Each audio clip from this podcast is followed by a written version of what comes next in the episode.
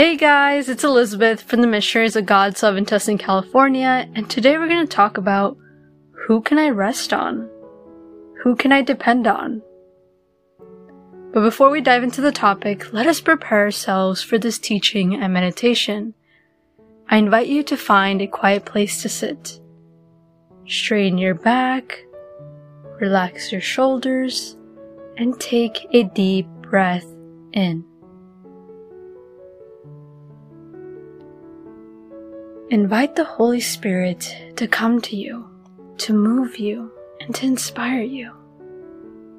Lord, today I give you thanks for opening my eyes, for allowing me to be with you in this moment. And I thank you for every blessing you have given me in my life. Thank you so much, and help me, Lord, to not take you or any of the blessings in my life for granted.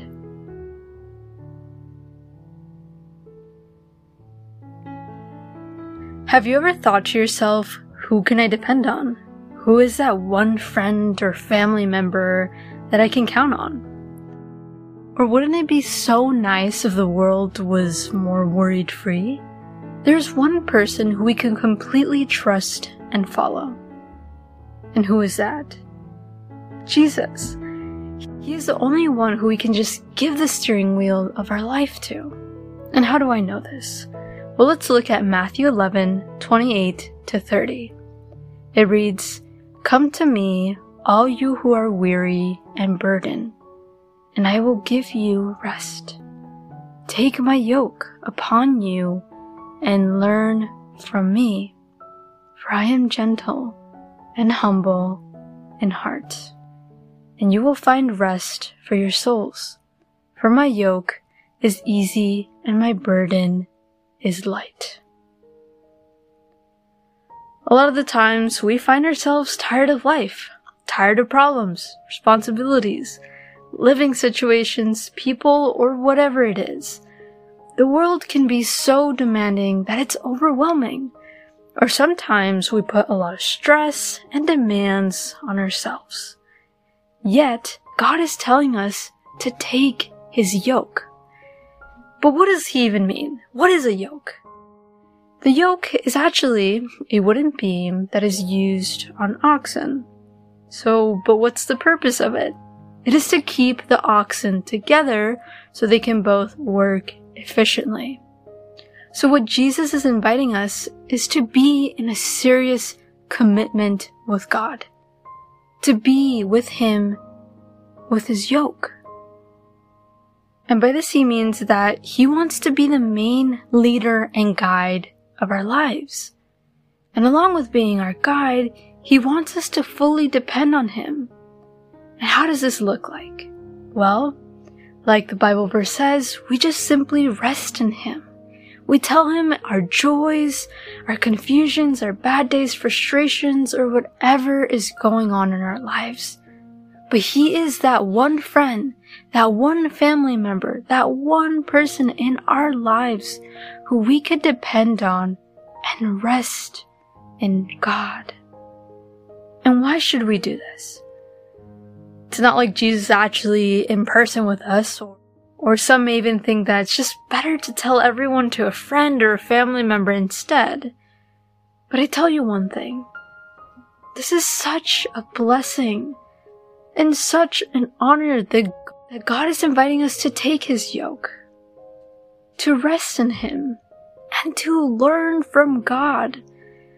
That is such a huge honor because in reality, again, we're not dignified of anything that God gives us. We don't deserve it. We can never really deserve what God gives us. But here, God is being gracious and merciful and is inviting us to learn from Him, to rest in God. And again, He explains us more why we should do this because He is gentle and humble in heart. And He is the one who can truly give us rest, true rest for our souls. God isn't a judgmental person. God wants us to forgive our sins, but He's not condemning. He wants the best for us.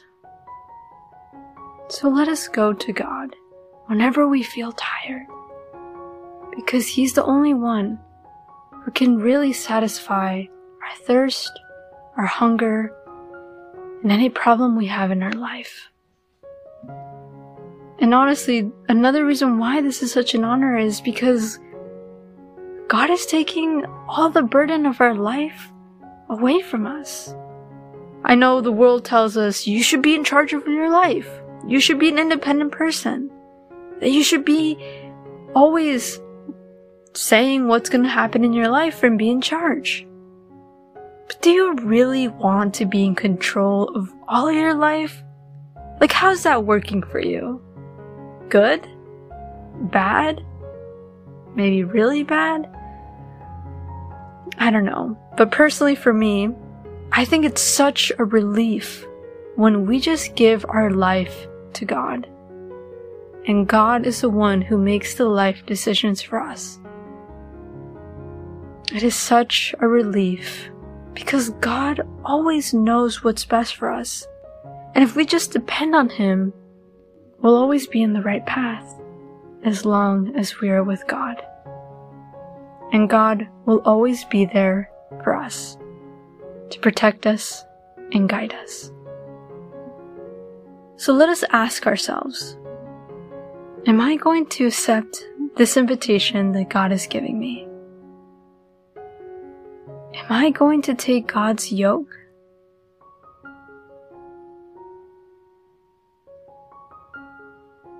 Am I going to stop having so much authority over my life?